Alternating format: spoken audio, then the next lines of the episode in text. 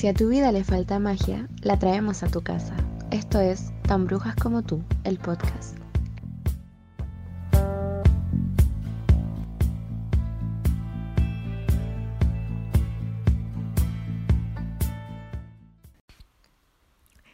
Hello. Hola. Creo que iba a decir hello my lover, hello my friend, yes goodbye. Pero No sé qué estás Me hablando, equivoqué. pero mejor que no lo hice. es una canción, ¿cómo una cachai? Bueno, no tengo por qué cachar todas las canciones que existen en el mundo. Obvio que sí. Obvio que no. Pésimo. ¿Cómo estáis? Eh, bien. Bien. Bien. Bien. Nada, nada que reportar. Mm, Bueno, bien. Bien. ¿Y tú cómo estás? Yo estoy en un limbo constante. ¿Entre la vida y la muerte?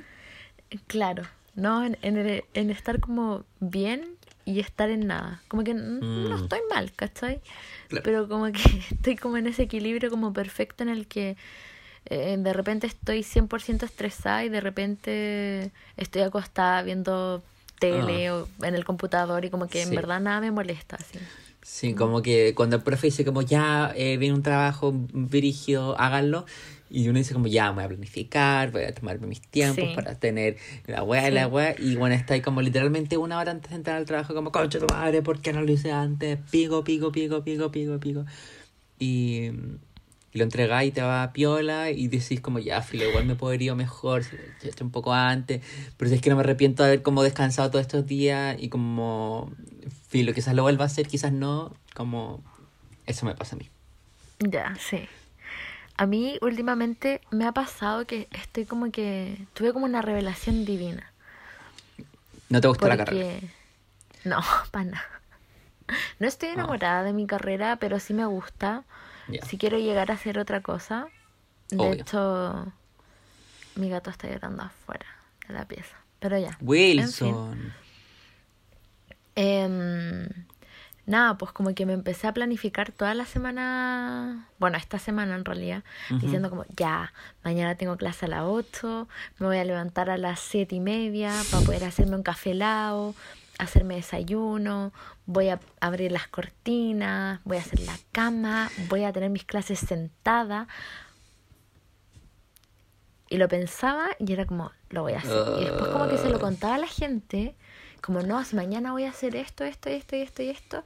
Puta, llegaba el día siguiente, loco, y yo despertando a las 12 del día, así como, hola, Como, eh, chicos, que vieron en la clase. la Ay, mismísima. ah, mira, yo al principio era así. Al principio de la cuarentena dije, ya me voy a sentar, voy a anotar, voy a mirar, voy a estar atento. Y como que esa weá me duró fuera de broma como una semana y media. Y después dije como, bueno, es que en verdad, uno, me duele mucho la espalda, como estar sentado tanto rato, dos, como que la mitad de la clase es puro bla bla del profe y la otra mitad es como materia, entonces como que en verdad Claro. puedo estar haciendo otras cosas como jugando, eh, qué sé yo, Candy Crush, viendo videos en YouTube o comiendo o cualquier wea menos como estar pendiente, eh, como que las clases grabadas no es tan terrible, como que el power está en, el- en- la plataforma culiada. Y entonces como que en verdad no era tan, tan, tan terrible. Y después como que pasó esa etapa de como ya estar como en mi cama todos los días, caché, como despertarme como, weón, un minuto para las para las ocho y media y como apretar el computador y estar ahí como ah, muerto. Y después pasó como la etapa culiada de ya, ¿y qué pasa si falto? ¿Y qué pasa si no entro? ¿Cachai? Será tan terrible. Entonces como que ahora estoy en esa última etapa como, ¿qué pasa si falto? Y la weá. Yo también estoy y- ahí. Sí, Y brigio. Qué cuático. Qué brigio. Es que, ¿sabes que Creo que es, es muy real porque también mi primera etapa fue como sentarme en el escritorio, onda prepararme como si estuviese yendo para la U, ¿cachai? Me Sí, maquillaba porque como vestirme Sí, y la weá. Porque era una weá como para mantener quizás como el ritmo, como no ir Mm. perdiendo como, como eso, ¿cachai? Onda, me faltaba como andar con una mochila así. Como claro, darte una vuelta a la cuadra y como volver a tu casa. Claro, Como, volver a mi casa así como, hola. Hola, aquí Eh, es eh, Matemáticas 1. Sí, sí, gracias. Eh, Y eso me funcionó súper bien. Todo el semestre pasado, de hecho, como en el escritorio, como vestirme. Cuánta voluntad. O sea, de hecho no, no todo el semestre pasado. Después me pasó que, porque yo era, onda, muy así como cuadradita, como ya me levanto temprano, a las 10 de la noche yo ya estaba medicada, estaba acostada, pasaban 10 minutos y ya estaba durmiendo, ¿cachai? Brigia, Y después, bueno, conocí a mi polola, la mismísima. una persona que tiene insomnio, que se queda dormida básicamente a las 4 o 5 de la mañana. Eh, Entonces como que todo mi, mi hábito cambió y justo vinieron como las vacaciones de invierno que me relajé un poco más. Eh, se me acabó como la medicación para dormirme, entonces ya era como, nada, me quedo, ahora tengo insomnio yo. Te lo contagio. dormida- me quedo dormida después que mi polola y... nada, Es la mierda, básicamente. Sí, estoy en la caca básicamente, pero podría estar peor. Creo que esa es mi frase Siempre se puede estar del año. peor. Pero es que como que me pasa que como que siempre están diciendo como ya volvamos a clases presenciales, pero yo siento que ya habíamos todo este semestre también como en Zoom, como que en verdad sería, como que me haría tanta paja volver a clases presenciales y como que ya obvio también está como el factor culio de no quiero contagiarme, la wea, la wea, pero te juro que aunque no estuviera ese riesgo, yo no volvería a clases este semestre, como que ya, ya no puedo, ¿cachai? Como que, aparte que queda, queda poco, igual quedan tres meses de clase. Sí. Entonces como que en verdad sería una estupidez y como que me da mucha paja como y aparte como yo entré en una carrera nueva como como re, re- reconocer a mis com- nuevos compañeros como decir como ay tú eras este el es el trabajo de este ramo ay tú eras este ¿cachai? como que bueno, mi, mi tía se ría de mí el otro día porque me decía, weón, he hecho trabajo con gente que no conocís. Onda, qué risa, weón, onda. Y yo, puta, sí, la weón. Y, y me decía, ¿cómo estáis con eso? Y le decía, pucha, ya me acostumbré. Al principio obviamente era raro, pero ya me acostumbré. Y la- me decían como, bueno, ¿tenías alguna am- amiguito? Y la weá, y yo, weón, no. Onda, solamente la Babi, que la Ujú. Babi. La Em, pero además como que no me puede importar más pico, onda, en verdad no sé quiénes son, onda, solo sé quién- con cuál sé quiénes se llaman, porque ahora como el segundo semestre cambió todo y tengo clases con todas las secciones, todo mezclado, entonces como que como que ya perdimos nuestro grupo del primer semestre, entonces no, en verdad ahora no conozco a nadie, no sé quién es quién y ¿Pero sabes literalmente quién eres tú? a veces. Entonces como que estoy en la mierda y esa weá me da mucha ansiedad como si vuelvo mañana como ay qué vergüenza, como no quiero conocer a gente nueva de nuevo y como ah.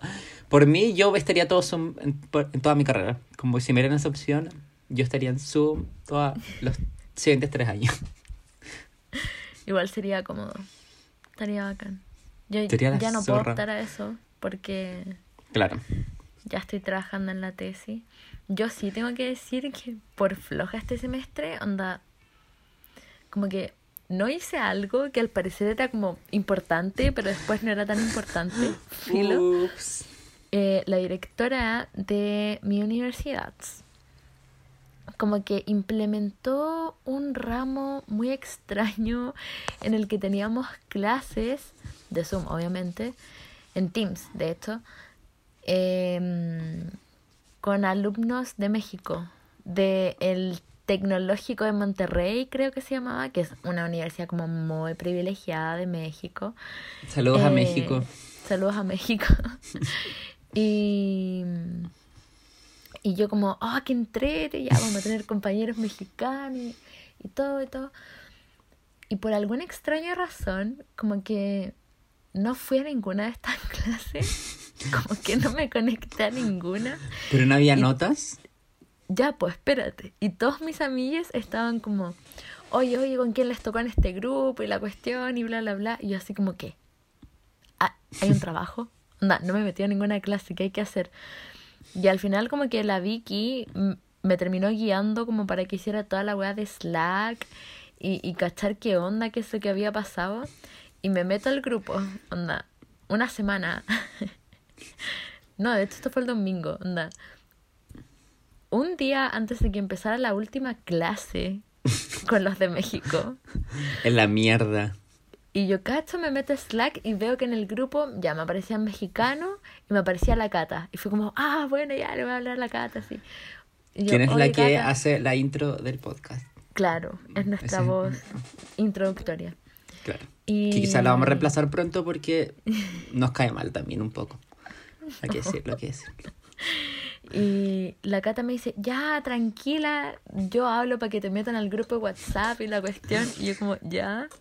A Onda. una hora del, de la prueba culia, weón. El trabajo ya terminado, ya conversado, ya todo listo. Y yo como, hola.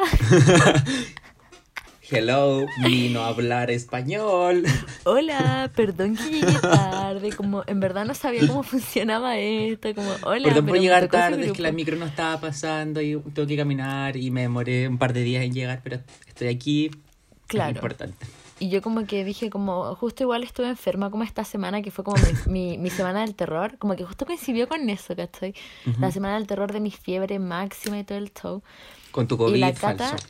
claro. Y nadie me contestó.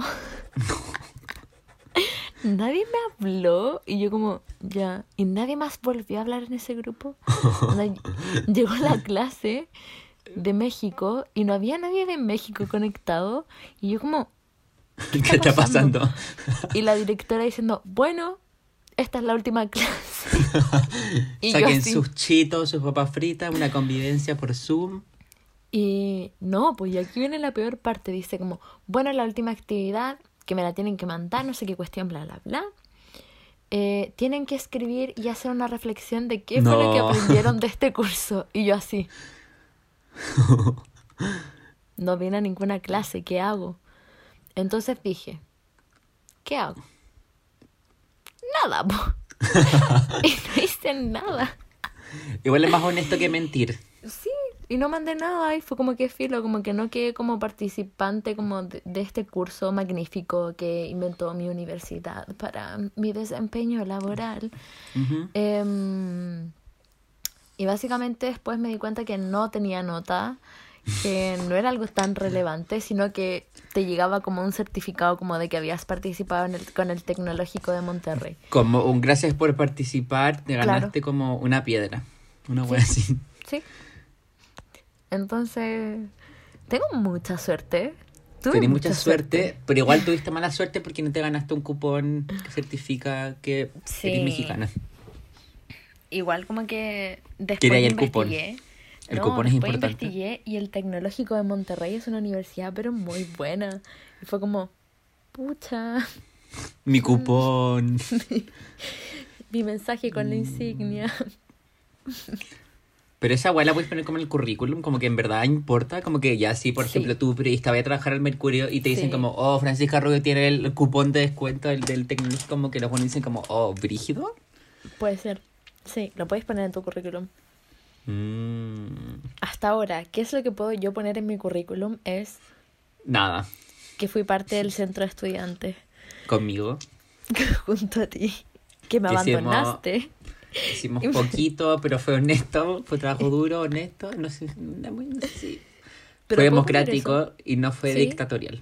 Sí, yo puedo poner eso, que fui parte del centro de estudiante. Puedo poner que. mm, que puedo leer el tarot. También. No, en realidad no. No me sirve de nada en mi currículum. Pero. Pero imagínate el jefe te dice, Francisca, por favor, a mi oficina necesito que me leas el tarot. Y te hace un aumento, como, porque Yo creo que, ¿sabes qué? Eso es lo que yo voy a terminar haciendo. Onda, periodista que sabe leer el tarot, listo. Fran, tú vas a hacer los Ah, horóscopos.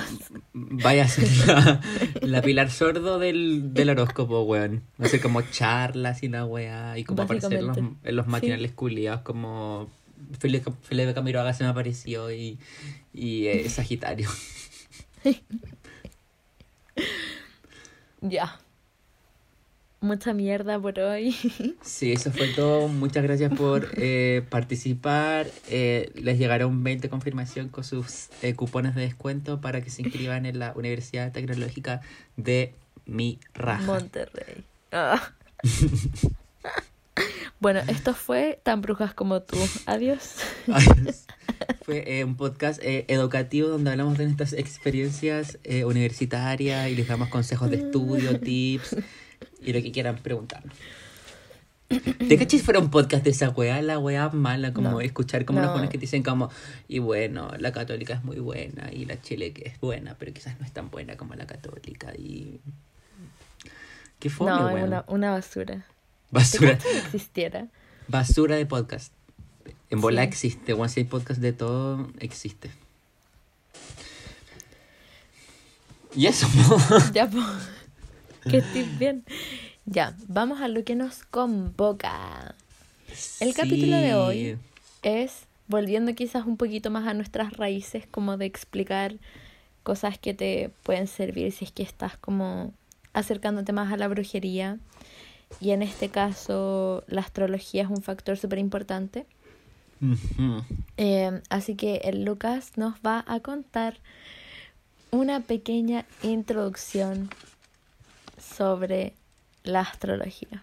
Sí, bueno, la astrología eh, se conoce como la ciencia eh, como de los astros, del, del- de los planetas y como esa creencia que, que existe de, de que el horóscopo como influye en nuestra vida, la carta astral, los ascendentes, los descendentes.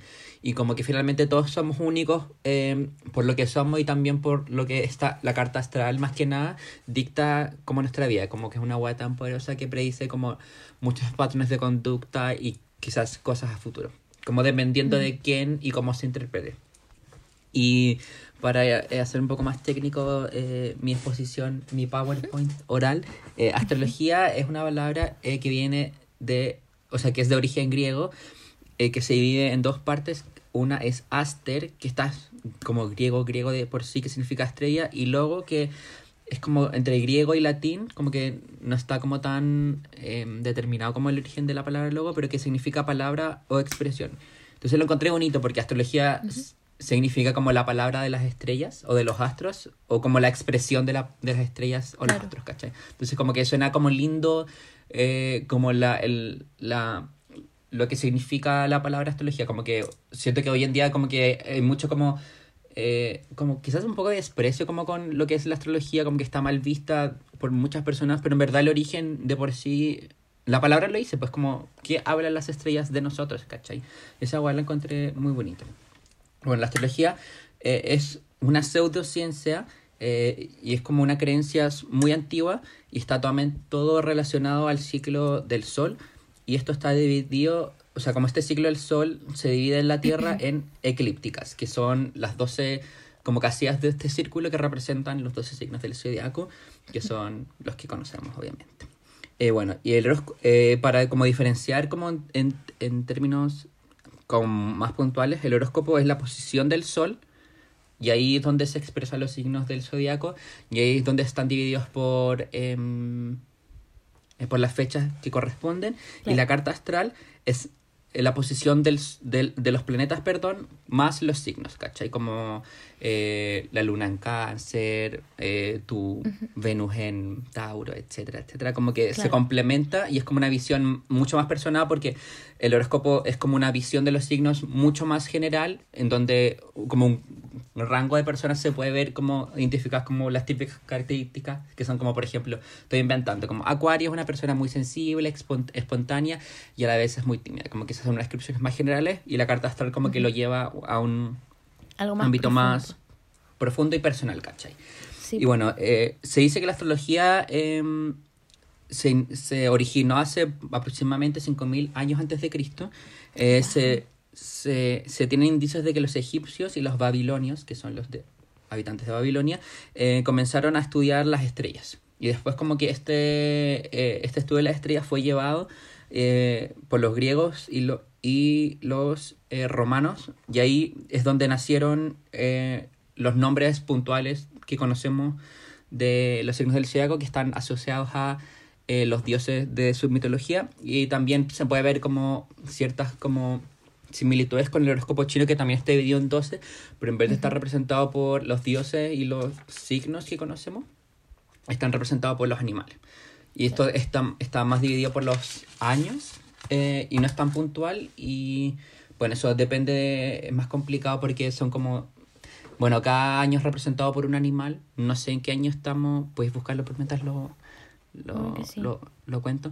no sé en qué año estamos, pero cada año tiene un animal y cada eh, eh, animal también tiene los cuatro elementos, fuego, tierra, agua y aire.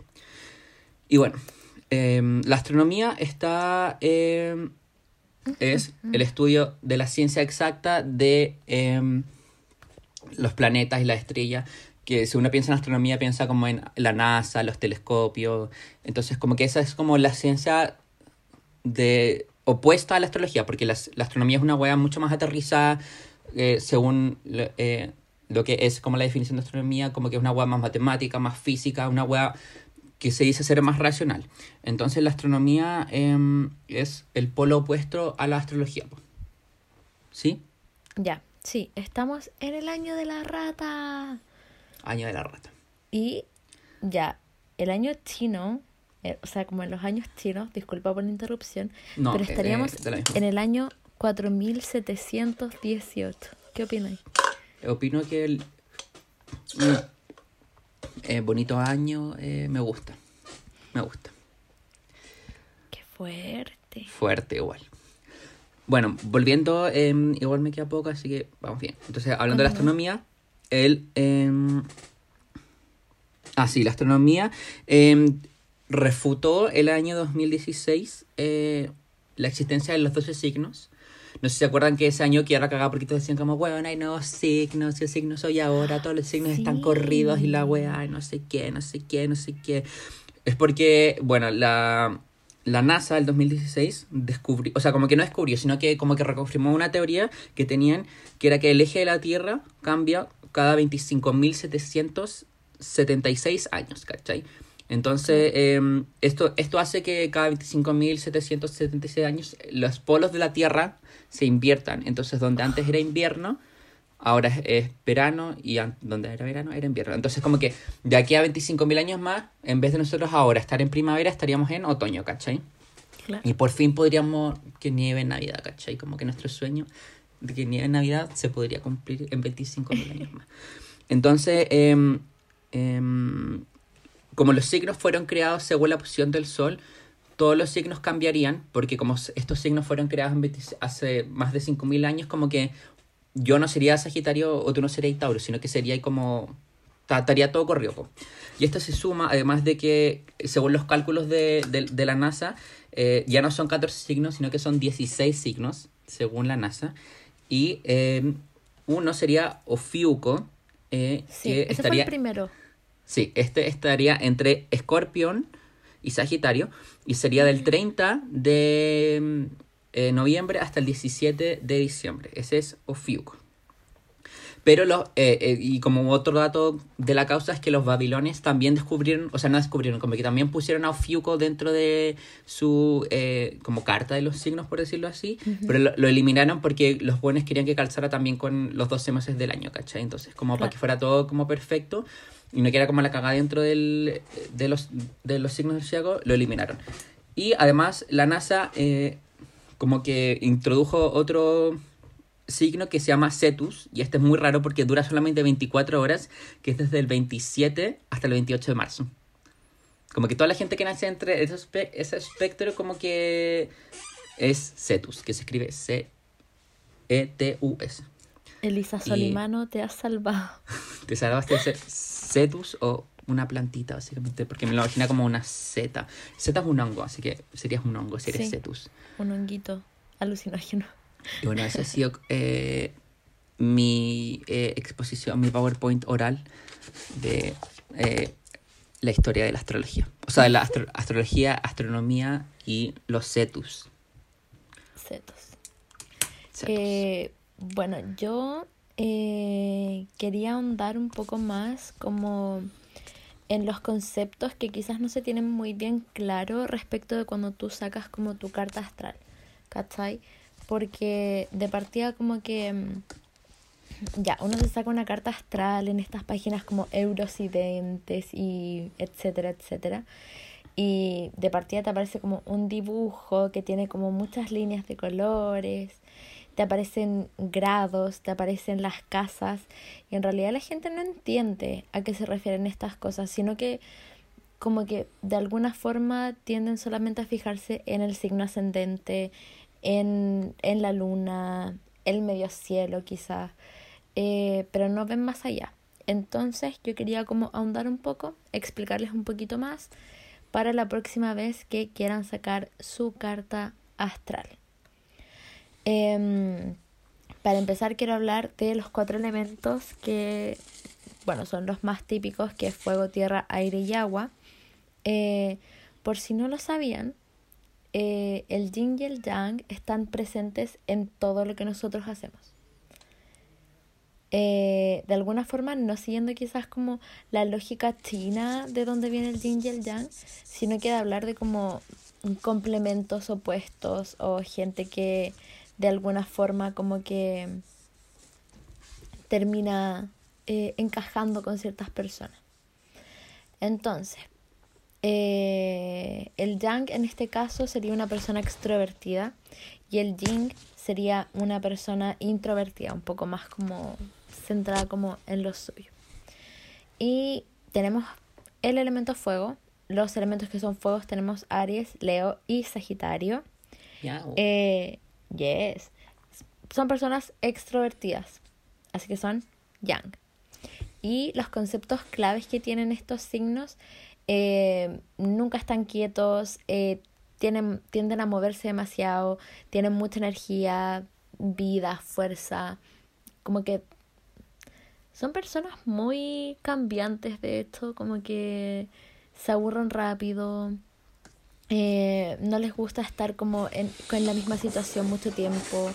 Eh, las mismas personas tienden a aburrirlos como la misma situación, es como, no, no quiero esto, quiero un cambio, necesito cambiar el aire, necesito cambiar mi vida. Entonces como que son personas que caen muy bien, sí, a mí me agradan. Eh, después está Tierra, eh, que es un signo, o sea, es un elemento introvertido. Y los signos son Tauro, Virgo y Capricornio. Eh, los conceptos claves de estos tres signos es que son un poco más mm, personas concretas, como más estructurados. no tienden a ser como tan extrovertidos o como de romper quizás las barreras porque son personas que están muy ligadas como a seguir las reglas, a portarse bien.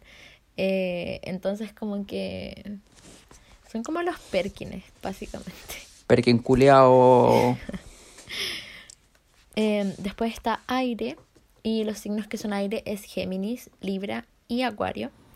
Este, este es un elemento extrovertido, por lo tanto, de nuevo, igual que Sagitario, son personas muy racionales, como que tienden a, a, racionalizar todo.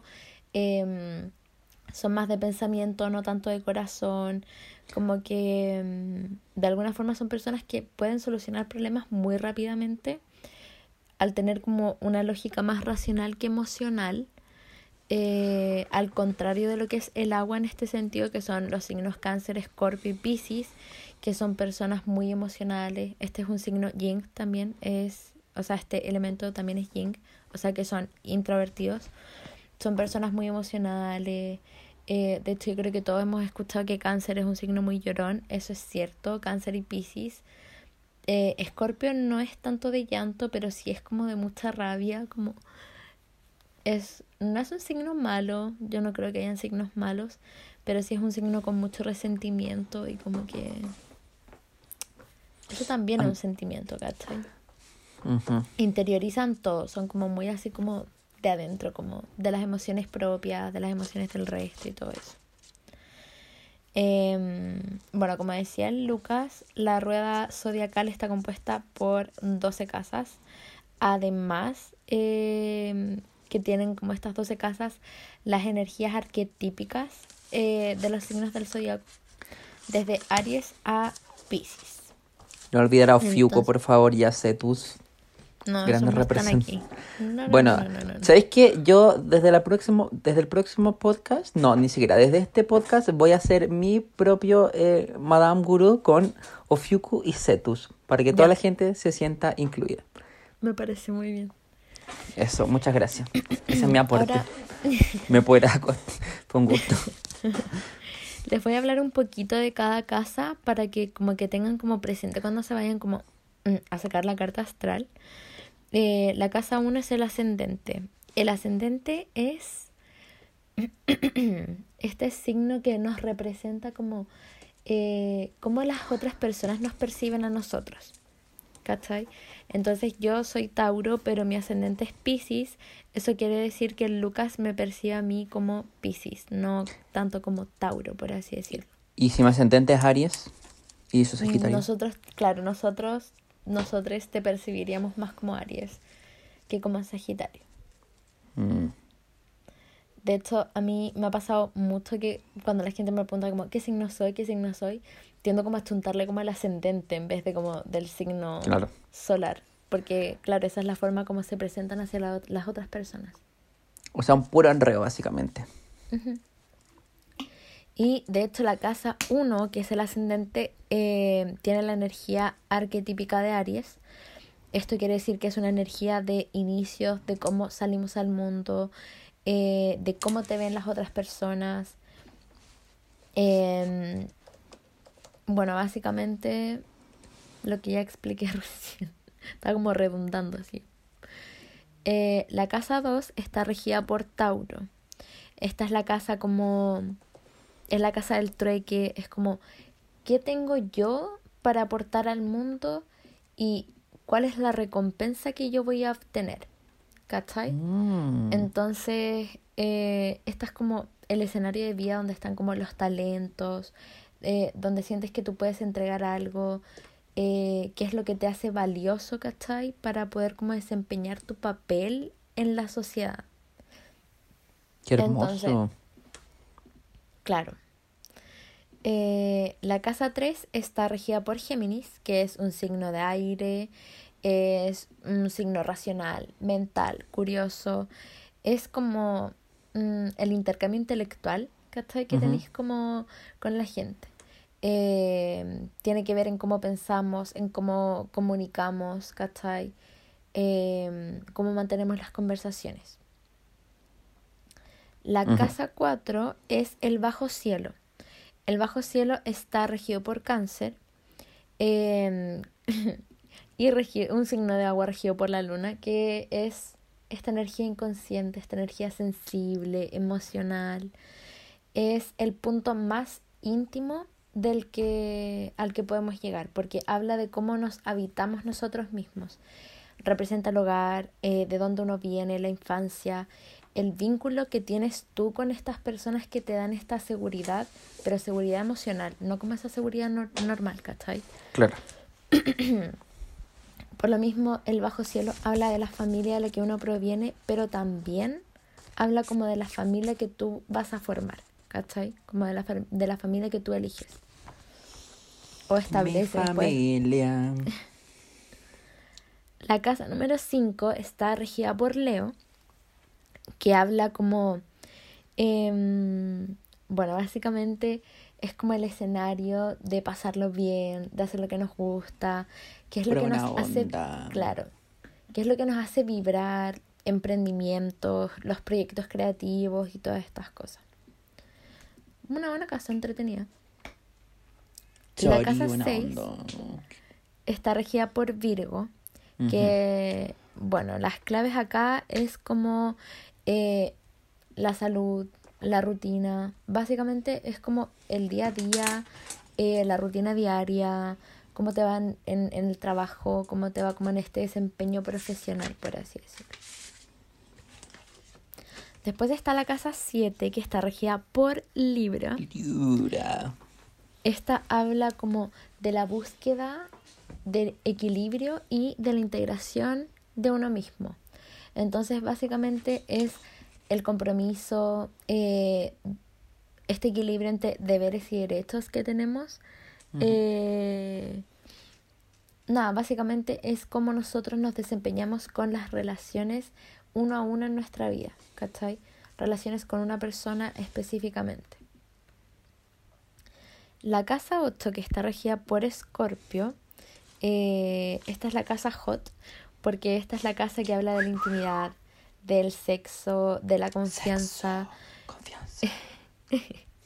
es este escenario donde uno se muestra cómo realmente es, eh, cuál es la vulnerabilidad, es donde se van las máscaras, ¿cachai? Sino que finalmente eres tú con todo lo que intentas ocultar o no quieres que el resto vea. ¿Cachai? Eres tú completamente al desnudo, tú, tú, tú, 100% tú. La casa 9 está regida por Sagitario. El mejor signo.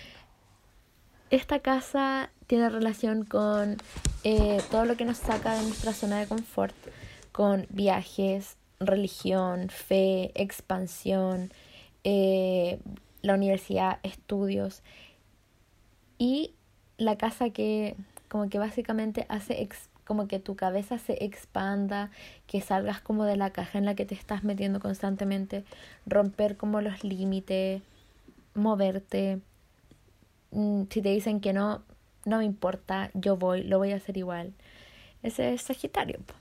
la mala influencia. Yup. La casa 10 es el medio cielo. Esta casa es súper bonita. Es la zona más alta de nuestra carta porque es el escenario donde la sociedad ve qué es lo que hacemos y nuestros logros como públicamente. Esta obviamente está regida por Capricornio. em, o sea que esta casa tiene la energía de lo concreto, de la madurez, de responsabilidad, de perseverancia, de poder lograr las cosas, como mm, no quedarte como quieto, sino que ir más a lo que es la acción y el compromiso. La casa número 11 está regida por Acuario, un signo muy de aire. Este es el escenario donde se ve la vida social, obviamente. Cómo te relacionas con tus amigos, cómo eh, compartes tú socialmente. Em, habla de ideologías, de este ambiente circulante en el que tú estás, como cambiando diferentes grupos. Básicamente cómo te ves en la vida social. Y la última casa que Pisces lamentablemente siempre hasta el final, Pero no es tu culpa, Piscis, como que no No. lo tomé. así, está en la vida. Así es la vida. Hay weas, weas que son primero, tú eres último, pero los últimos siempre serán los primeros y no es tu caso. Claro. Eh, bueno, esta casa está regida por Pisces.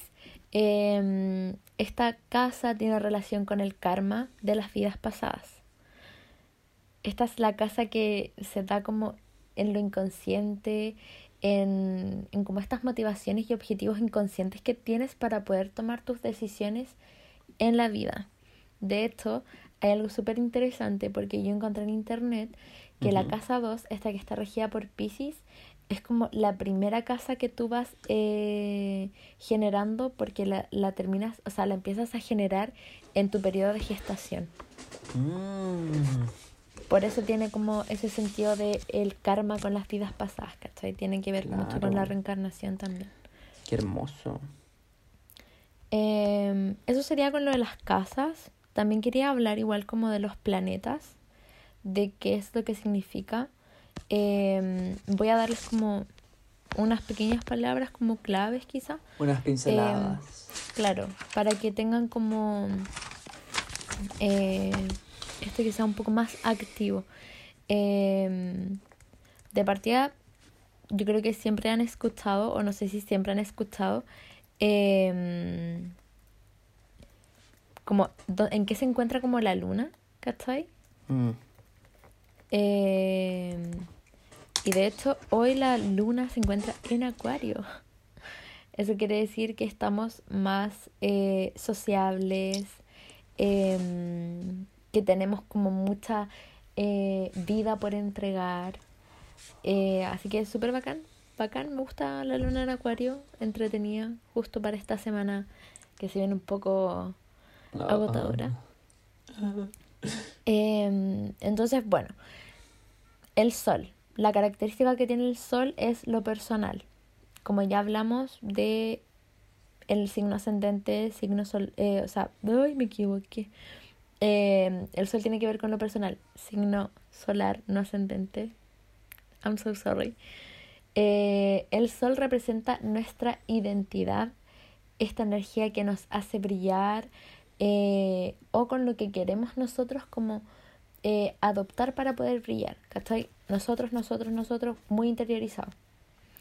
La luna también es de característica personal Eh, y es este satélite que habla sobre nuestras emociones, nuestras necesidades y cómo procesamos las emociones, cómo reaccionamos frente a la tristeza, ante la felicidad y todo eso.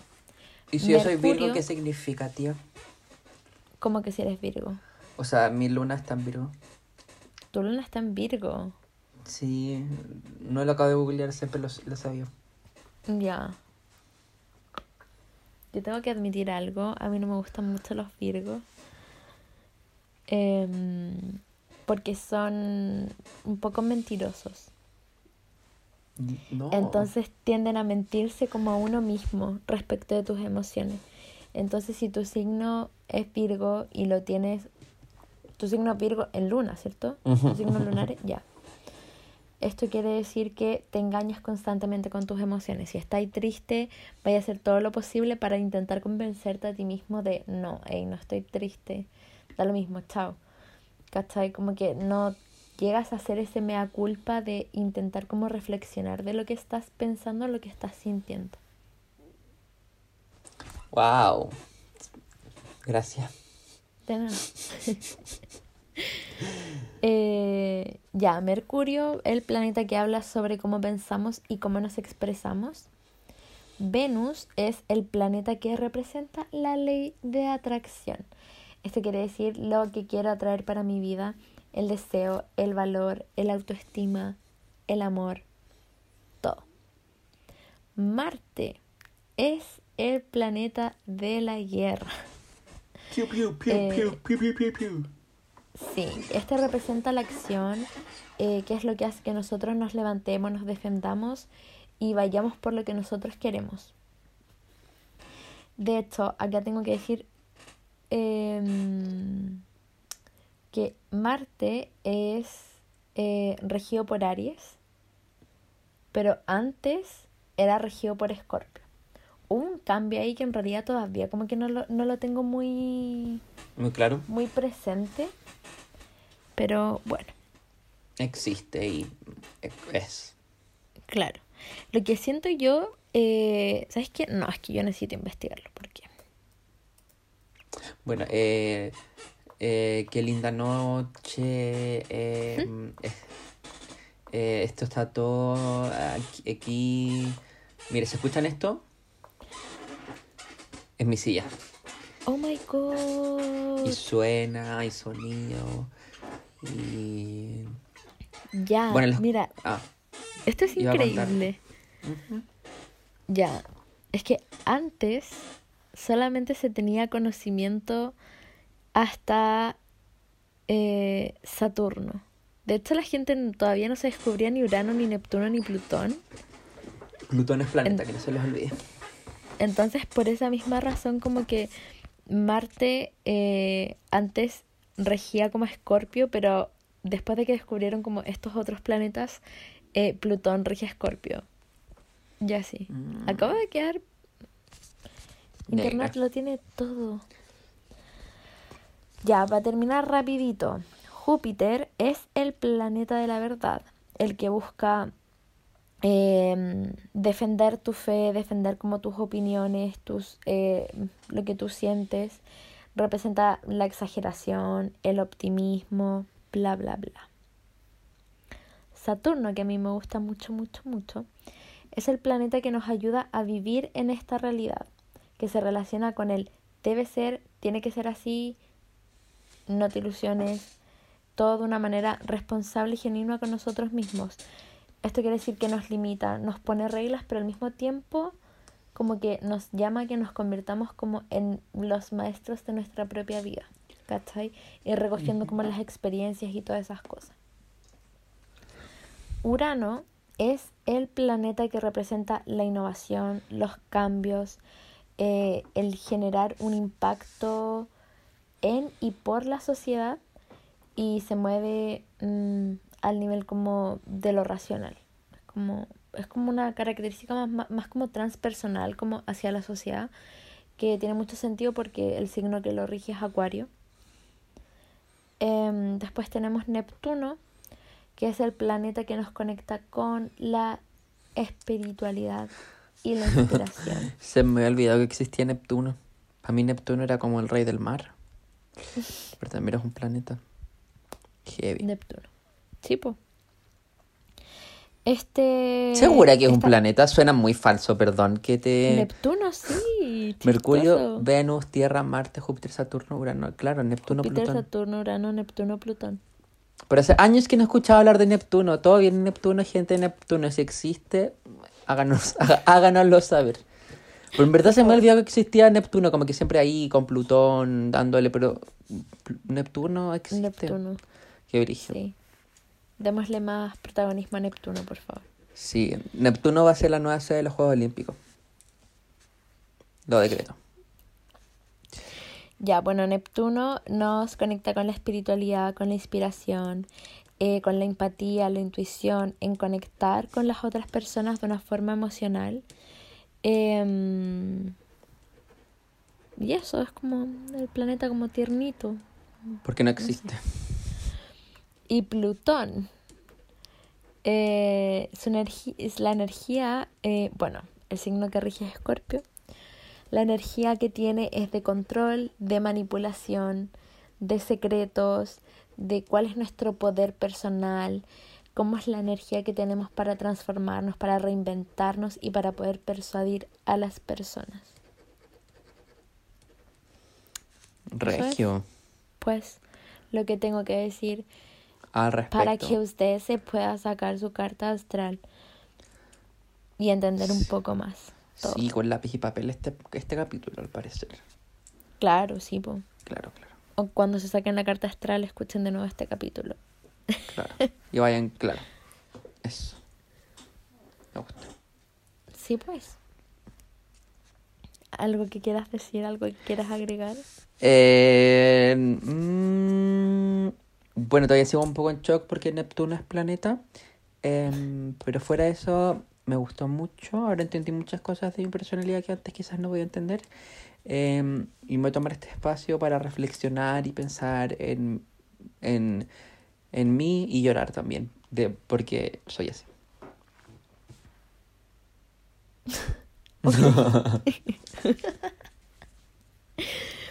Yo me acuerdo que cuando nacieron mis sobrines, Hace Eh, dos días.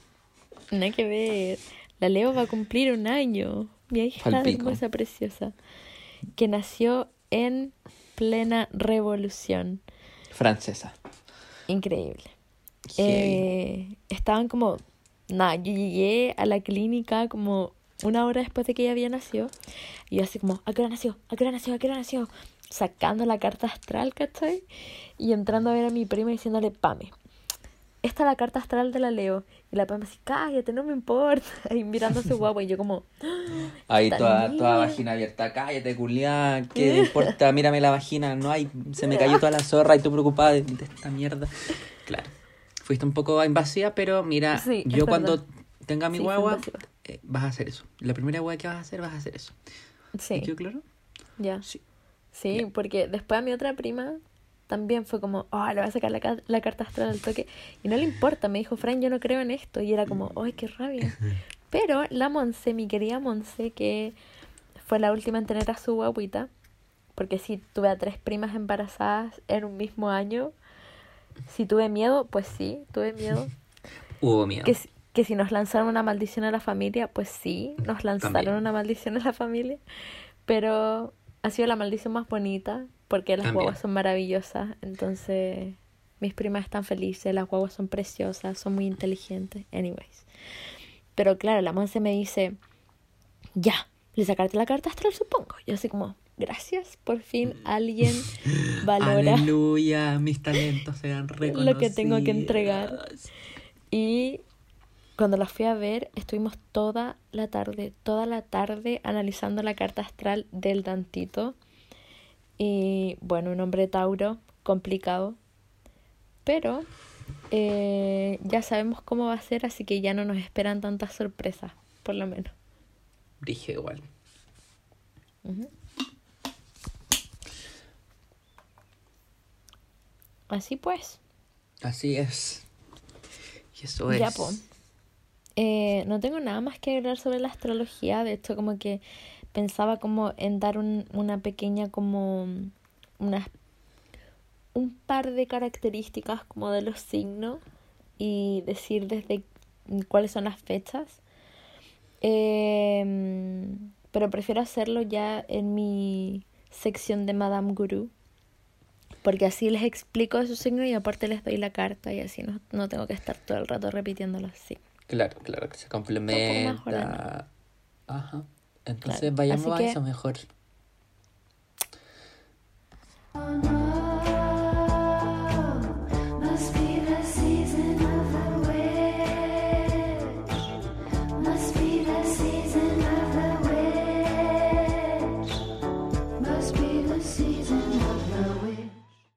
Bienvenidos, ella. Ya.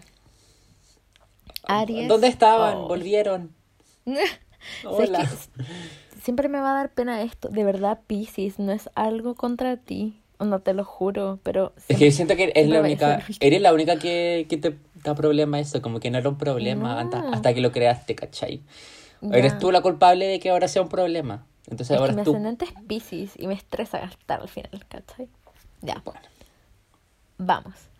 Aries, Aries, eh, desde el 21 de marzo hasta el 19 de abril. Los Aries son, bueno, el signo que se siente más cómodo quizás iniciando nuevas cosas. Le gusta como mandar, no tiene miedo como a lo desconocido. Le gustan las aventuras, le gustan los retos.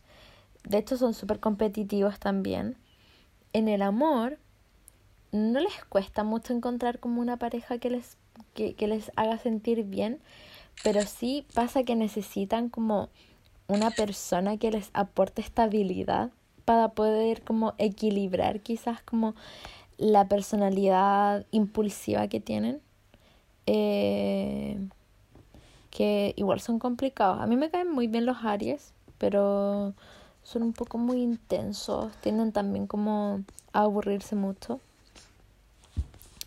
Y la carta de Aries es la carta de purificación, que quiere decir que ahora estás un poco cerrado. Los Aries también tienden a ser súper tercos. Entonces como que no estás escuchando consejos, estás cerrando mucho como quizás el cuadradito en el que te metiste.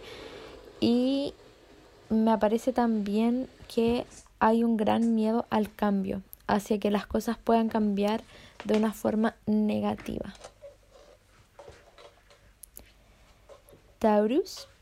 Desde el 20 de abril al 21 de mayo. Ya, este signo, mm, bueno, de partida no le gustan las aventuras, no le gustan las relaciones cortitas, son unas personas súper leales pero eh, al mismo tiempo son mucho más tercos que Aries. Son personas muy constantes, eh, muy buenas amigues. Les gustan las cosas elegantes, las cosas como... Son un, signo bastante materialista también. Son muy perfeccionistas. Gustos caros, gustos caros. Sí, de gustos caros los tauros. ¿Por qué son así?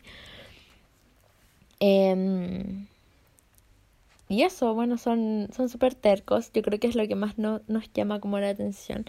Lo que yo no puedo entender es por qué se obsesionaron tanto de que los tauros nos gusta comer. Somos flojos, sí, lo acepto. Somos lentos también, como que no nos gusta que nos apuren. Lo vamos a hacer, gente, ¿ok? Vamos a hacer lo que nos pidieron, solo que nos tomamos nuestro tiempo. Está bien. Tauro, tu cartica es el aliado de nubes. Eso quiere decir que ojo al espejo con los sueños. ¿Qué? No, no, no, no. Me arrepentí. No, dije nada. Puedes proseguir. Basta de interrumpir mi sección, Lucas. Yo no interrumpo tu sección. Em, Gracias. De nada. ya, Tauro, ojo al tejo con los sueños porque se vienen sueños reveladores. Ya he explicado antes de que si tú sueñas que vives en un castillo, no significa que vas a tener un castillo, sino que tenés que buscarle la interpretación del sueño. Entonces anda como anotando los sueños que has tenido porque se vienen muchas revelaciones. El mundo onírico es súper poderoso, así que ojo al tejo. Y se viene también una decisión que vas a tomar que viene seguida de una acción. Así que vas a tomar una decisión y ¡pum! te vaya a lanzar al toque a la piscina. Súper bien. Para los Tauros que son como súper recatados y que no les gustan los cambios, como que una carta súper extraña. Géminis. los un poquito bipolares. Géminis, desde el 21 de mayo al 20 de junio.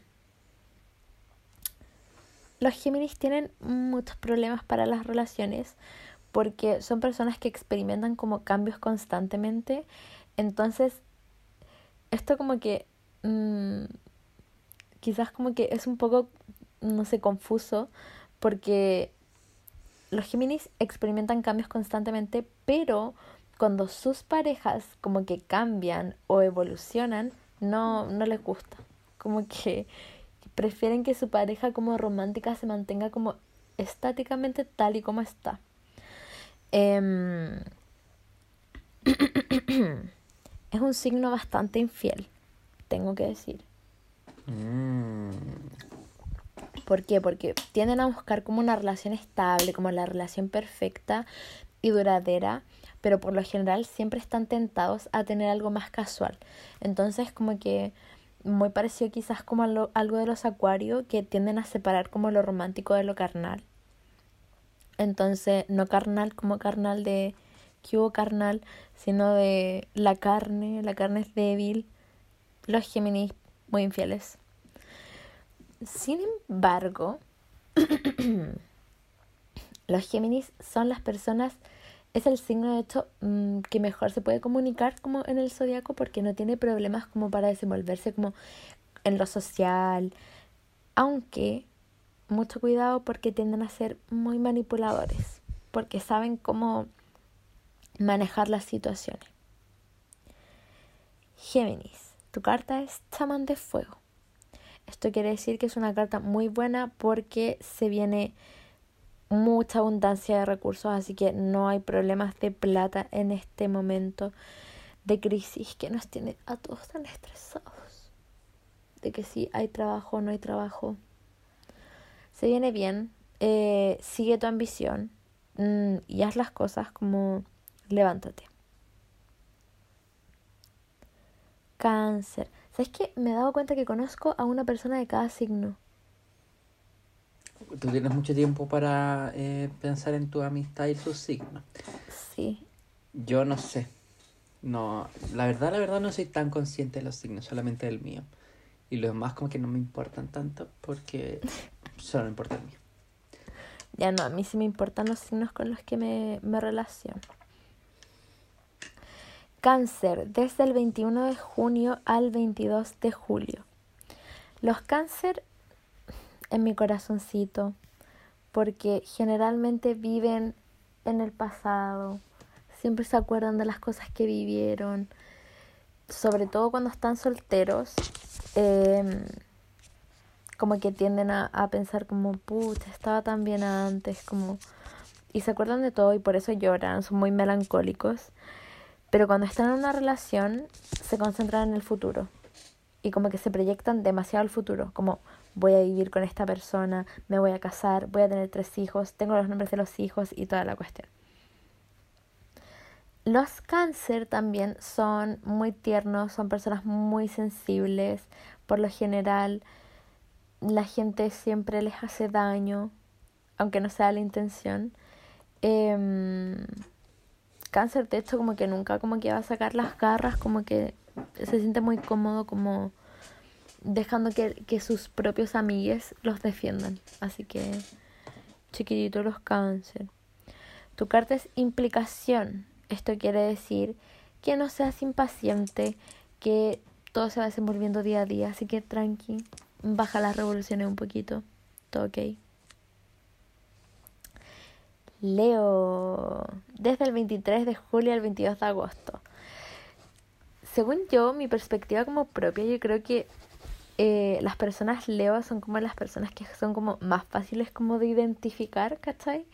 Porque como que son muy egocéntricos, como que son súper competitivos, entonces como que siempre que, no sé, me pasa a mí, por, por ejemplo, que conozco a alguien con esas características, es como, "Mm, esta persona es Mm. ¿Y Leo. qué fecha es Leo?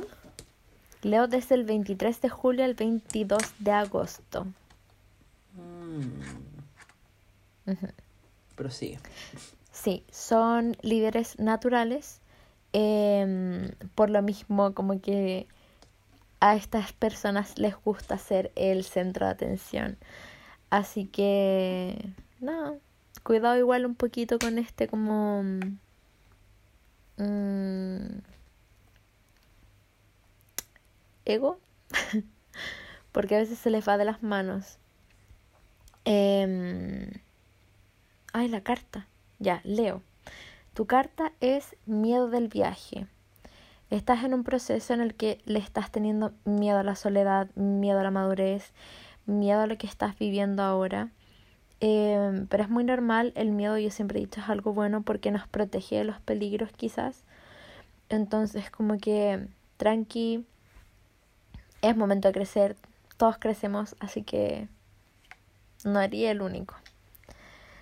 Y se viene una revelación de una forma dolorosa, así que te van a confesar algo, te van a contar algo o va a llegar una noticia no muy buena. Así que prepárate un poquitito. Uh, Uh, Virgo. Del 23 de agosto al 22 de septiembre. Terminamos la época de Virgo, así que bacán. Virgo. Sí. Goodbye. Goodbye, my lover. Em, bueno, estos signos son mm, resolutivos, son súper organizados.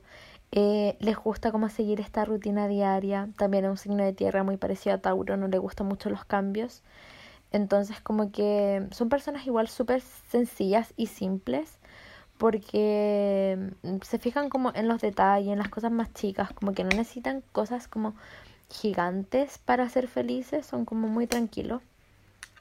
Sí, a la hora de encontrar como el amor, eh, los virgos tienden a ser muy conformistas, entonces tienden como a quedarse con una persona que de hecho no les apasiona, ¿cachai? Que no están enamorados completamente, sino que se quedan con esta persona que creen que cumple con los requisitos mínimos, ¿cachai? Como para tener una relación estable. Fuerte eso. Que te llegue, que te llegue. Sal de ahí, busca algo mejor.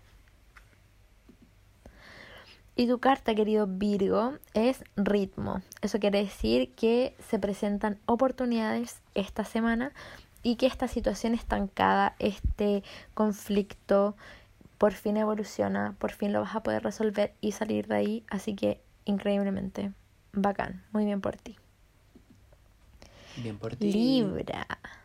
Entramos en Libra. Ya estamos en, en Season of Libra. Se viene el cumpleaños de Davide, que me tiene demasiado triste. ¿Quién es esa persona?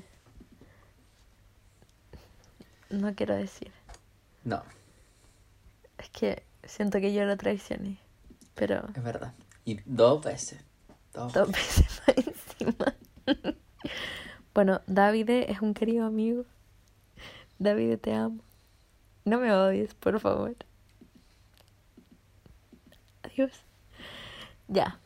Libra. La característica más linda de Libra es que em, son súper fieles. Como que son muy buenos amigos. Son perfectos. No, mentira. Nadie es perfecto. Pero bueno, Libra igual es una persona un poco complicada. Porque son súper sociables, les va muy bien con las personas, tienden a caerle bien a la gente como de inmediato, pero son personas muy indecisas, por lo que les cuesta tomar decisiones, sean chicas o sean grandes, onda como que se hacen caldo de cabeza pensando en me pongo calcetines blancos o negros, entonces si una, una decisión tan simple como esa, eh, con las grandes son mucho peores. Lamentablemente ellos son su propio enemigo, como que les gusta ponerse a prueba, como inventando situaciones límites. Entonces como que constantemente están ahí, son súper indecisos también en el amor, por lo que se toman su tiempo para explorar todas las posibilidades. Em, es por eso quizás que tienen como esa percepción de que los libros como que son como un poco picaflor, como que prueban aquí, prueban allá y todo eso. Pero no es tan mal, hay que vivir la sexualidad eh, libremente, siempre y cuando te cuides. Y tu carta libra es preparación. Eso quiere decir que necesitas hacer una tregua contigo mismo, que la realidad se ve en conflicto por eh, esta, este exceso de pensamientos que tienes en tu cabeza ahora, como que tenéis que relajar un poco la cabeza, dejar de pensar tanto, eh, todo se va a dar cuando se tenga que dar, así que no desesperes. Escorpio, desde el 23 de octubre al 21 de noviembre. A mí me complica esto porque yo no estoy segura si Scorpio es hasta, es hasta el 21 de noviembre o hasta el 22 de noviembre, porque em, si tú ves en muchas páginas siempre te aparece una fecha diferente. Y a mí me pasa que tengo un amigo que nació el 21 de noviembre a las 5 y media de la tarde y todavía no sabemos si él es Escorpio o Sagitario. Súper complicado. Según Así que yo es Escorpio. Porque Sagitario es del 22. Sí, sí, pero hay, no sé, como que todavía está ese debate extraño. Así que lo dejamos como algo dual. En este caso sería 22 de noviembre, lo que tú dijiste sería, o no sería, ese signo extraño que mencionaste. No, no, no. ¿Cómo que signo extraño? Es un signo que existe desde hace cuatro años. Yo soy el profeta autoproclamado de Ofiuco. Y Ofiuco es el- del 30 al 17 de diciembre. O sea, 30 de noviembre hasta el 17 de diciembre. Tampoco Ya, sería Cetus, que bien recordemos que solamente dura 24 horas, del 27 al 28 de marzo. Perfecto. Ya. Escorpio. Un signo súper intenso, súper curioso, introvertido, reflexivo y por lo general existencialistas. Los escorpios necesitan estar completamente seguros antes de hacer algo. Em, les cuesta mucho centrarse en una cosa, por lo general son personas súper cultas porque tienen intereses muy variados. Em, bueno, los nacidos en bajo este signo tienden a tener problemas a la hora de tener relaciones eh, románticas porque son muy intensos, lo que cual en, en algún momento puede malinterpretarse como posesividad. Em, pero al mismo tiempo son personas muy herméticas, como que se guardan demasiado lo que sienten y terminan no teniendo una buena comunicación con sus parejas. Y Escorpio, tu carta es el buscador de almas. Eso habla de tomar tu experiencia, tomar tu sabiduría y aceptar esta separación que tuviste previamente. Separación romántica o separación de alguna amistad. Es hora de que la dejes pasar. Hay que superar y avanzar. Sagitario del 22 de noviembre al 21 de diciembre. Los Sagitarios son el alma de la fiesta. Eso es lo que tengo que decir. Los, los Sagitarios son increíbles. A mí me encantan. Como a mí es sí. No. Sí, me encantan. Soy lo mejor que le ha pasado a este planeta. Sí, porque tienen como confianza entre ellos, tienen como ese ego y esa confianza como en su punto como perfecto, no son, no pasan como ególatras, pero tampoco como que la gente los ve como personas vulnerables. Siempre caen bien porque como que desprenden esta energía positiva, como esta visión optimista. em, tienen esta facilidad increíble para for- forjar como amistades. Eh, son personas muy sociables. Se puede confiar en estas personas. En el amor. bueno, esta confianza que tiene Sagitario hace que se desencanten muy rápidamente de sus parejas cuando ven como incompatibilidades.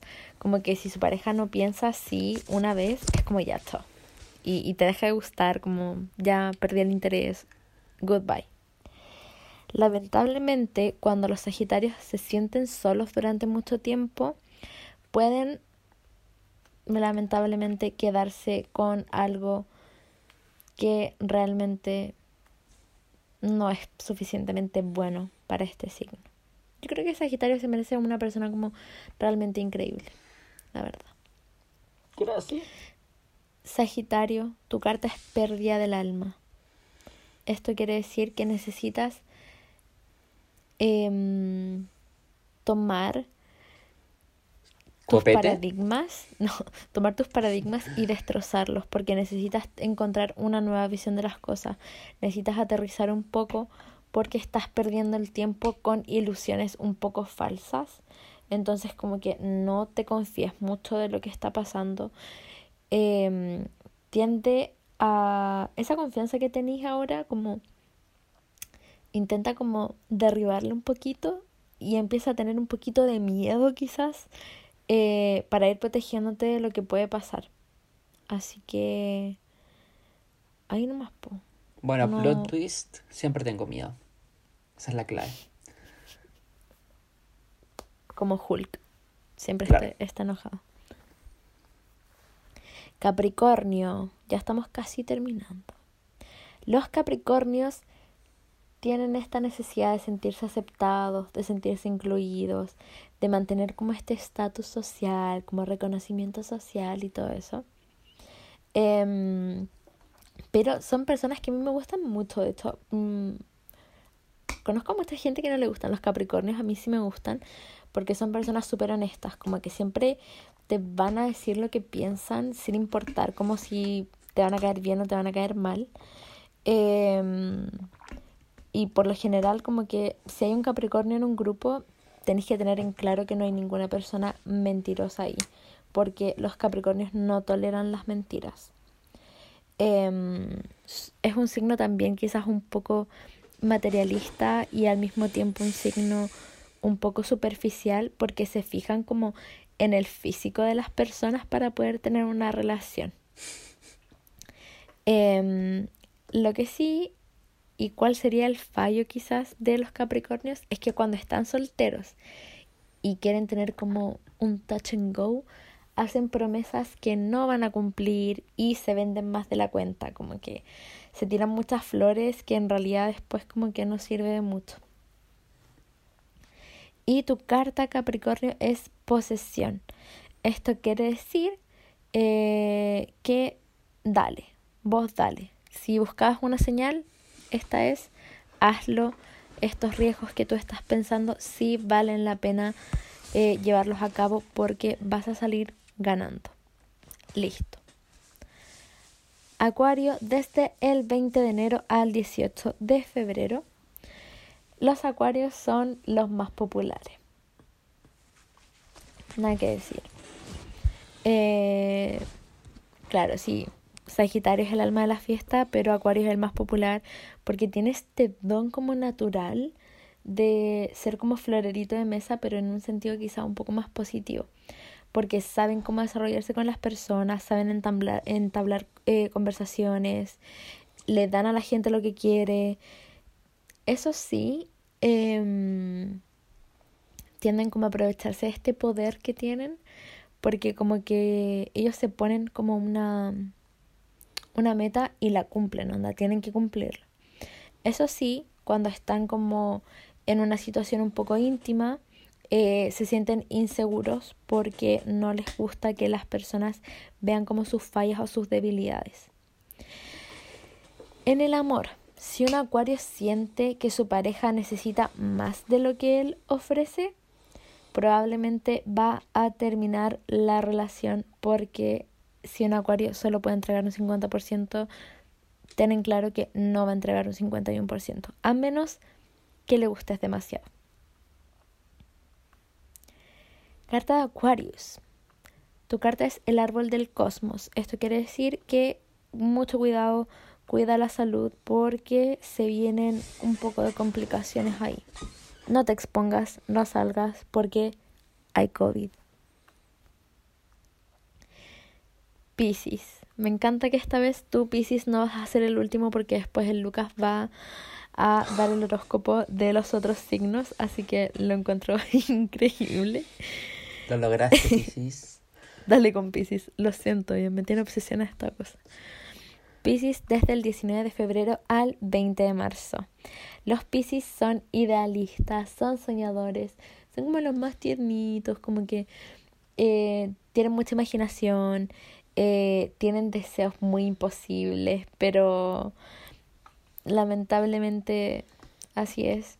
La gran imaginación que tienen hace que sueñen mucho más en grande, por lo cual cuando las cosas no les funcionan tienden a frustrarse demasiado. Entonces como que mm, son personas muy estresadas también. Eh, son un poco más hedonistas. Eh, les gusta disfrutar la vida al máximo. No tienden a pensar mucho, como que no son personas muy racionales. Eh, en el amor son muy apasionados. Sin embargo, no se entregan a una relación por las razones correctas, porque a veces establecen una como solo para pasarlo bien. Y lamentablemente es por esta razón por la que siempre hay corazones rotos alrededor de los Piscis, promesas rotas y momentos tristes. Uh. Tu carta Piscis es la casa de espíritus. Eh, quiere decir que si vienen conflictos, intenta no pelear tanto, baja un poco las revoluciones y basta de sentirte inadecuado o mediocre porque no lo eres eres una persona muy capaz de todo, simplemente no estás eh, tomándote el tiempo para desarrollar las cosas como deberías hacerlo. Estás muy estresada y tienes todo como muy encima. Así que respira, chill, tómate un vinito, tómate una chela, no sé, y organízate. He terminado con mi sección de Madame Guru. Lucas, te doy la palabra de Eh, dos ah, signos. sí. Bueno, el, vamos a hablar sobre el penúltimo signo de mi horóscopo. Mi horóscopo. eh, lo cual lo hace demasiado verdad. Todo lo que digo aquí es, verdad, verdad y muy verdad. Así que Ofiuco. Recordemos que Ofiuco es del 30 de em, noviembre hasta el 17 de diciembre. Así que si tú por esa casualidad fuiste Sagitario, ¿quién es de Sagitario? Después de Sagitario viene Capricornio. Si fuiste Sagitario o Capricornio en esta fecha, olvídate de todo lo que dijo la Fran porque tú eres Ofiuco. Ofiuco corazón, eres una persona valiente, sociable, buena onda, eres bueno para los dulces y deberías comer más cosas saladas. Eso te falta. Y como equilibrar tu dieta. Eh, yo personalmente no puedo sacar carta porque no tengo el don y eso es una cosa de la Fran. Entonces como la Fran no cree en el Ofiuco y el Cetus, no te puedo predecir cómo va a estar tu semana pero te puedo decir que eres una persona linda, hermosa, capaz.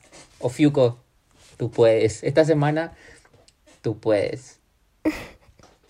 Y eh, Cetus, que recordemos que es el signo más corto, eh, y es el segundo signo, 27 de marzo al 28 de marzo, 24 horas. Y lo que Cetus nos recuerda en la vida es de lo bueno, poco. Y Cetus es como el ejemplo eh, concreto de que eh, lo mejor viene en pocas cantidades. Entonces son tan pocas personas en el mundo que son las más bacanes. Eh, se tienen muy pocos registros de lo que es y lo que no es un cetus.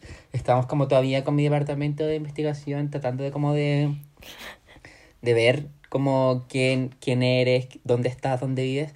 Así que nuestras predicciones se basan primordialmente hoy en día de lo bueno poco, disfruta porque tu vida puede durar muy poco, eh, te queremos mucho, estás en peligro de extinción, sí, eh, cuídate y te abrazamos desde el más allá. Cetus, eres grande, pero muy diminuto al mismo tiempo. Sí. You rock Cetus. Bueno, gracias Luca por tu De nada. Eh, la próxima semana prometo sacarle una carta a Cetus y Ah, o Fiuco, que suena como un plato de Ofiuco, que se me tallarines. olvida. Eh, así que ya Sí. sí, estaría bueno, seríamos el Sería- primer podcast y las primeras Claro. personas que le sacan carta a estos dos signos que no los toman Sí. en cuenta, así que encuentro que es una buena iniciativa, me parece Sí. muy bien. Y con esto doy por terminada mi lectura de Madame Guru junto a Madame Lucas. Madame Ofiuco. Yo soy Madame Ofiuco. Madame Ofiuco. Ya Nos vamos a la sección tétrica de hoy.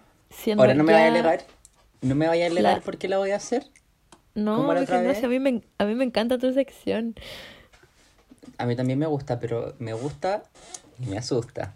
Pero me asusta. Y justo empezamos en la hora del diablo porque son las doce y cuarto.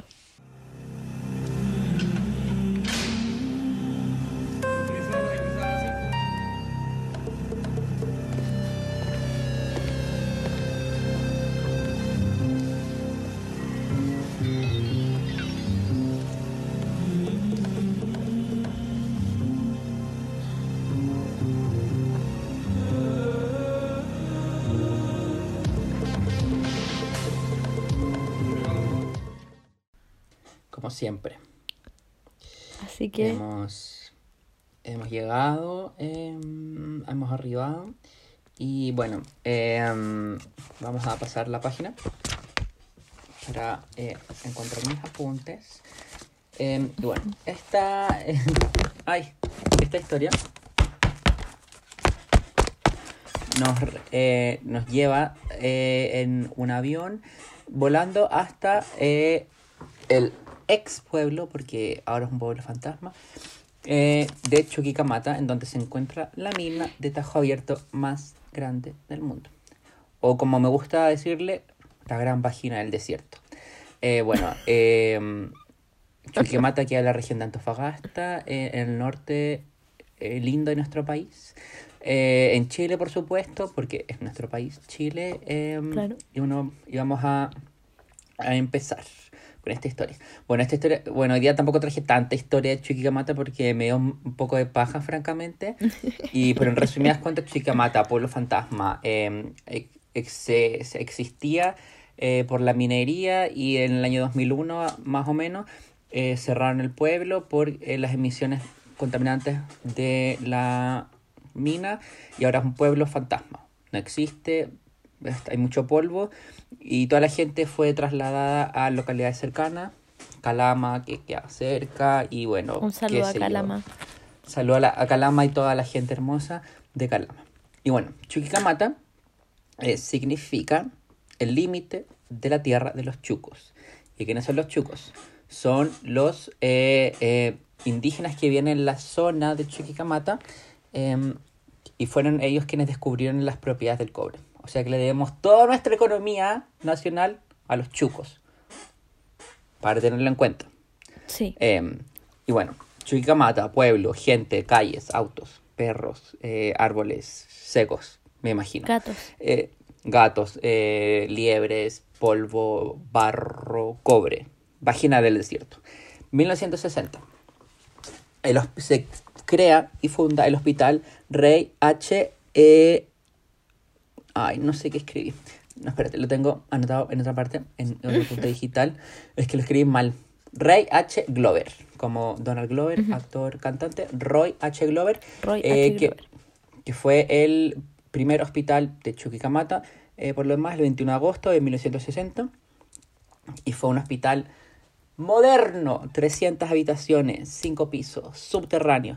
Fue el primer hospital en Chile, este es un dato interesante, con un laboratorio de rayos X, escáner y toda esa cosa. Así que fue eh, bien innovador, tenía más de 500, 300 habitaciones, eso la mencioné. Eh, bueno, todo lo que esperamos como hoy en día de un hospital bueno por lo demás, estaba en, en ese hospital. Tan moderno era que superó por muchos años a, a hospitales de incluso de Santiago.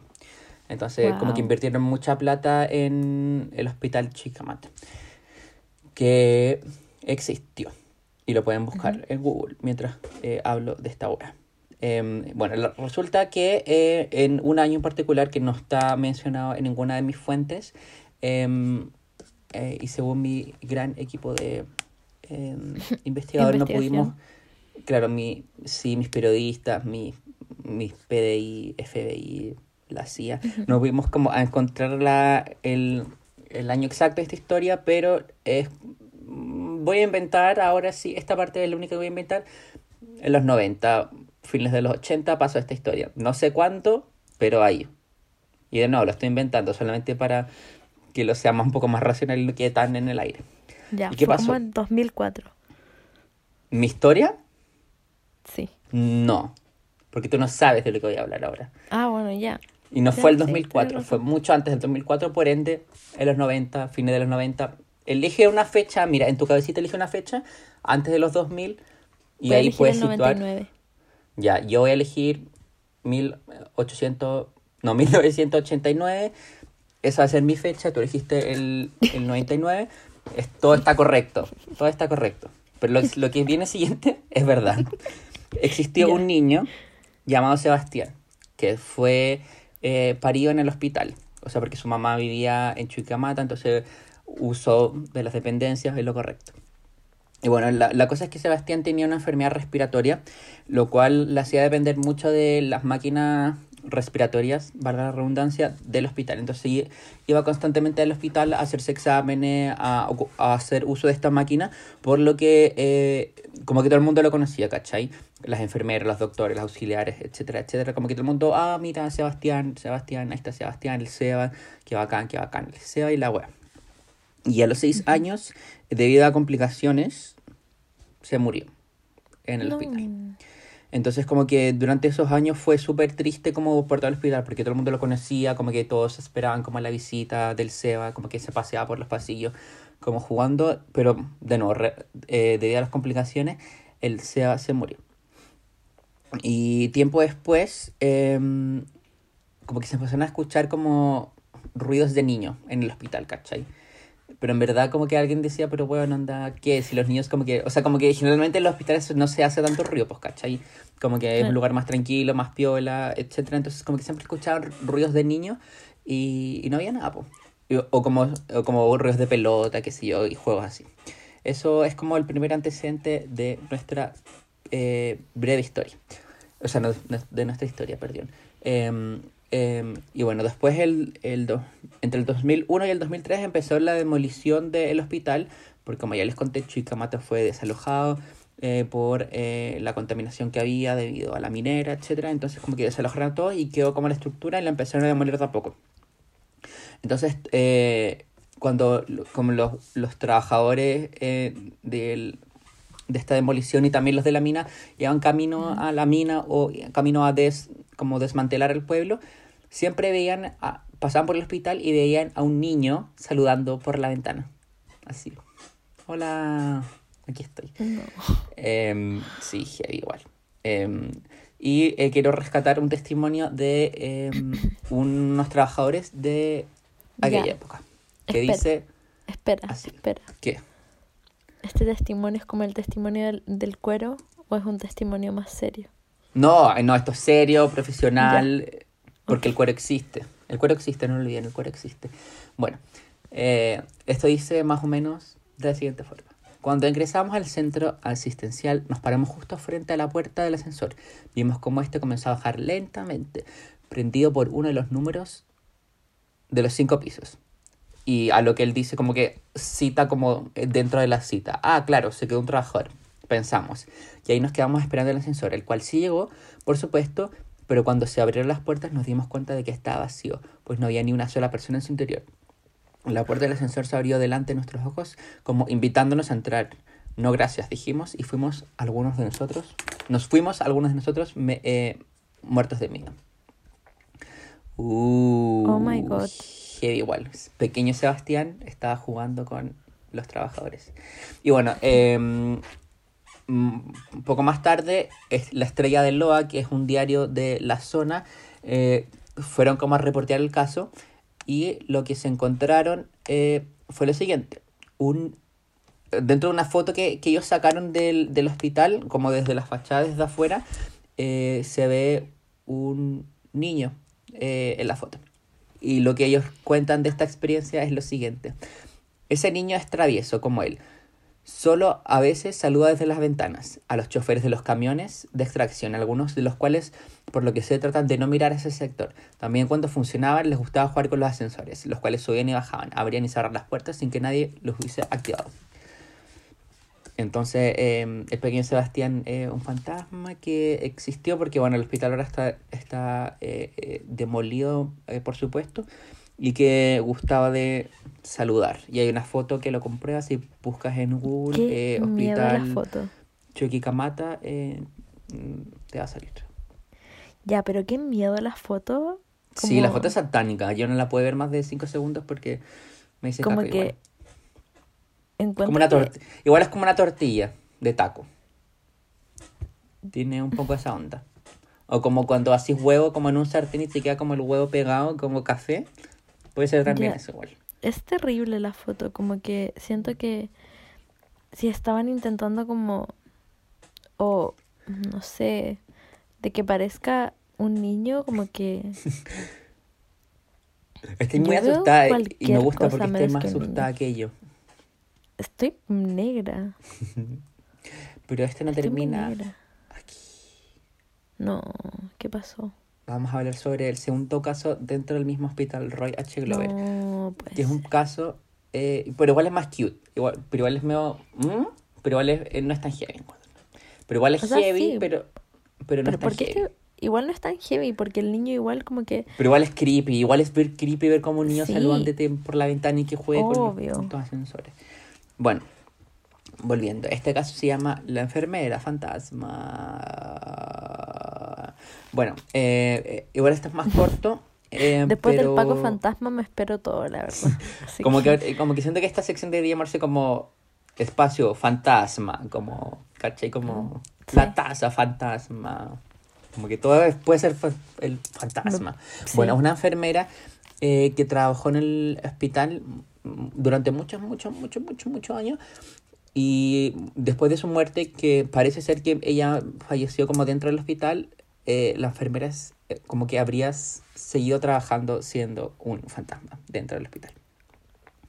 Como que a veces como que se le manifestaba como a sus mismos compañeros de trabajo o a la gente que está hospitalizada. Em, Mm. y, y la cosa no termina aquí porque después de la demolición del, em, de este hospital se construyó un hospital que se llamaba Hospital del Cobre del Doctor Salvador Allende en Calama, hospital que fue como el reemplazo del Roy H. Glover y donde esta enfermera siguió apareciendo.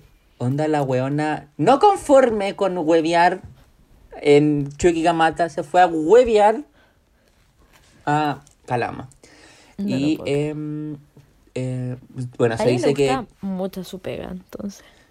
Sí, le gusta mucho. Y bueno, se dice que, o sea, el investigador de fenómenos eh, paranormales, Manuel Cubillos, quien no sé quién es, pero lo encontré, eh, dice que el, como que el hospital, eh, o sea, en el hospital de Roy H. Glover, como que habían muchas almas atrapadas en el limbo. Y lo que dice Oh. él es, al respecto, otra cita muy seria, por supuesto, es lo siguiente. No olvidar que los hospitales en general son simples, son siempre la antesala de la muerte. Un paciente entra y nunca sabe si va a salir vivo o muerto. Y se va creando un ambiente de incertidumbre, aun cuando esto ocurre en los hospitales. Eh, generalmente hay personas que fallecen de forma trágica. Cuando la persona deja de existir violentamente contra su voluntad, queda siempre en el lugar y va a deambular por mucho tiempo, aunque en este caso particular del Roy H. Glover, el edificio esté actualmente sepultado por miles de toneladas de material, las almas continuarán ahí y dejarán, Obvio. se dejarán ver en un momento porque están arraigados sentimentalmente con el lugar y por eso permanecen allí. O sea, por eso, eso explicaría el por qué Pequeño Sebastián seguía manifestándose y por qué la enfermera se tomó un bus de Chicamata a eh, Calama para ejercer sin que nadie le pagara, por supuesto. Porque así es la gente, es, eso es vocación, ¿cachai? Embarró. Vocación. Ya, y ¿Qué? tengo otro... ah, no he terminado. ¿Me vas a interrumpir? Ya, no, quieres... Es que, es que No, tengo que favor. interrumpirte. Sí. Ya, por favor. Yo soy el que- pequeño Sebastián. No, cada vez que grabemos, onda, te pido por favor que no vuelvas a poner esta imagen que tenéis de fondo, porque estoy mirando todas las ventanas, como Mm, me estoy obsesionando demasiado. Ya, perdón, la voy a sacar. Gracias. Esa era mi interrupción. Puedes continuar. Sí, está bien. Estás más tranquila. Ya, sí. Gracias.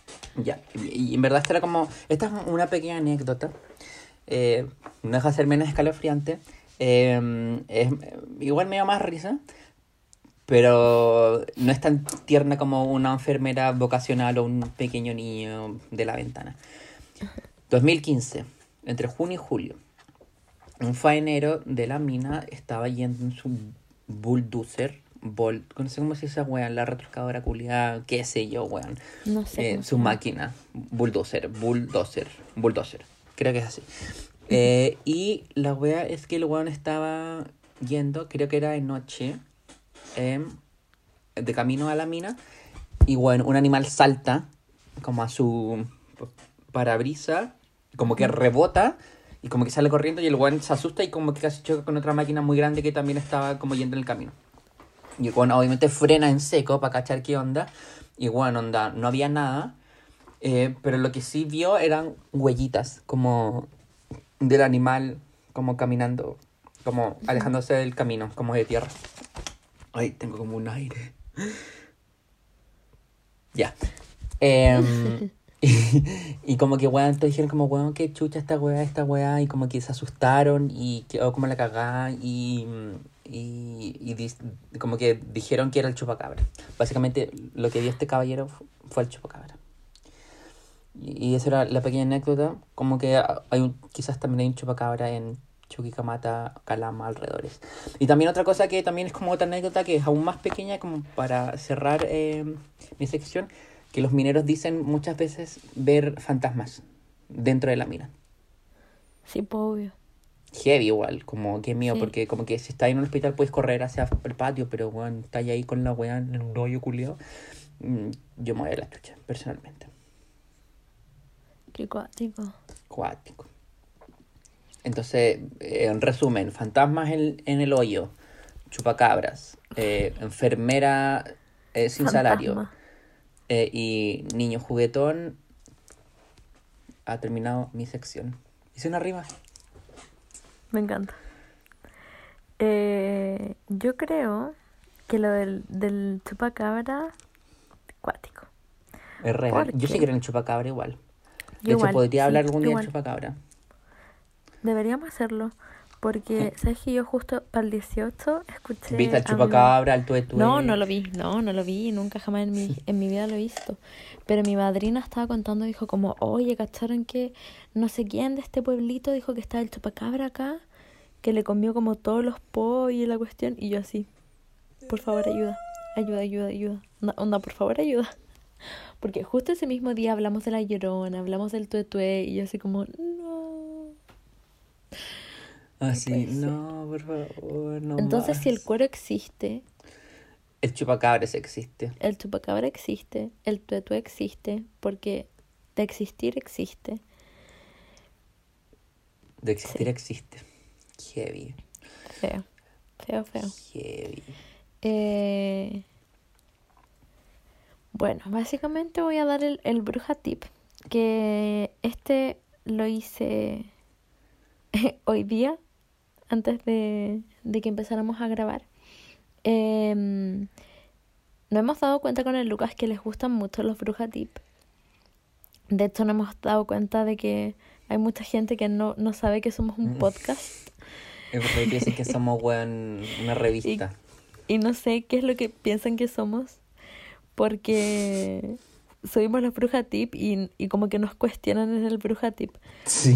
Porque claro, yo los explico acá y después como que subo el bruja tip para que ustedes entiendan respecto de lo que yo ya les hablé para que no se les olvide. Claro, Eh, como para tenerlo como si les- recordatorio. y Claro. como- Si les digo que es un ritual para poder dormir y después les pongo solamente como la bolsita y qué es lo que tiene que llevar, es obviamente el bruja tip correspondiente al capítulo en el que ya lo explicamos. Pero hay una persona que siempre comenta Sí. y cuestiona los Está bruja bien. tip y es como, ¿para qué me sirve esto? ¿Y para qué sirve esto? Y yo como...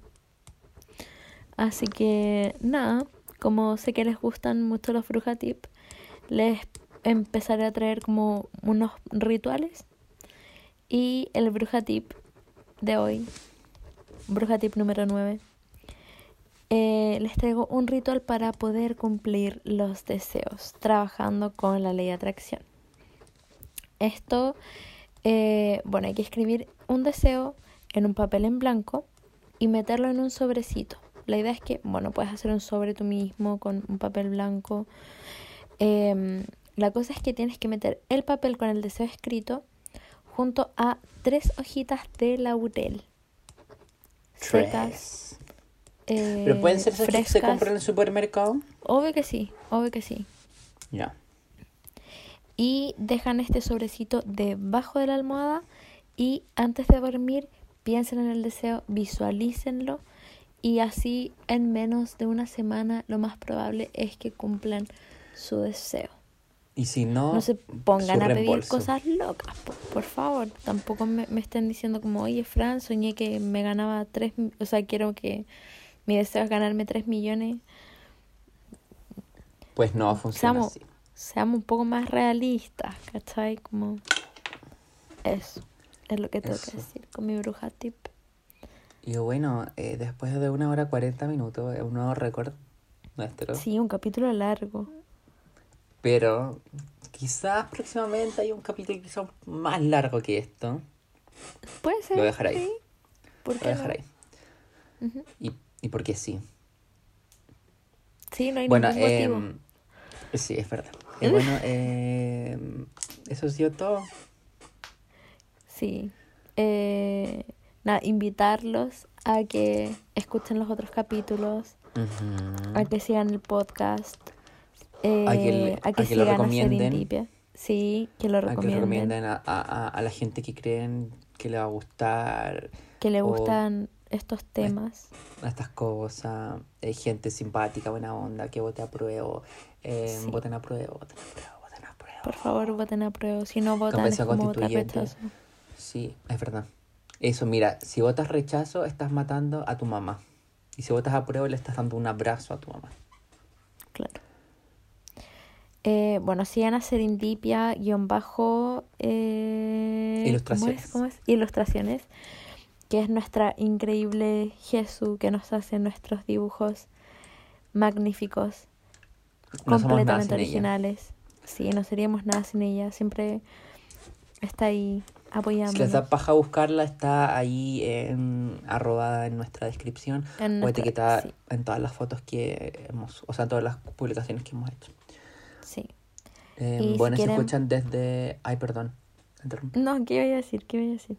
Ah, que si escuchan desde Apple Podcast nos pueden dejar un comentario ahí, los vamos a leer, em, quizás, mm, sé yo, mandar un saludo, alguna pregunta, o decir, weón, vi el chupacabra, vi al tue tue y lo podemos comentar acá. Y de hecho, hablando de eso, em, voy a comentar lo que una amiga nos comentó del cuero. ¿Te acuerdas que te lo mandé? Sí.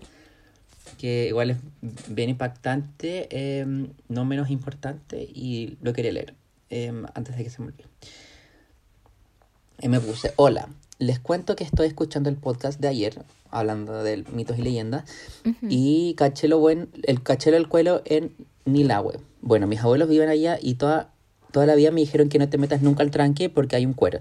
Y como, bueno, será algo de todos los tranques del mundo. Y no, pues me vengo a enterar hoy eh, de, ay, de hoy no es un fenómeno natural. Y es poco, y en pocos lugares, esa es de los pocos lugares en los que existe. Le voy a empezar a tener más respeto a ese lugar. Cuidado. O sea que el cuero se presenta en lagunas, tranques, estanques. eh, en tu propia tina también podría aparecer. Heavy. El cuero existe. El cuero existe. El cuero Qué existe. fuerte. Eso, si tienen historias, cuéntanos historias. Nosotros estamos, nos encanta leerlos, le- leerles a todos ustedes constantemente. Así que eso, nos despedimos. Adiós. Que estén muy bien. Besitos, mil besitos. Vuelva pronto. Y porfa, deposite su refresco en el depósito de basura más cercano. Adiós, chiques. Esto fue Adiós. Tan brujos como tú. Bye, bye. Boo.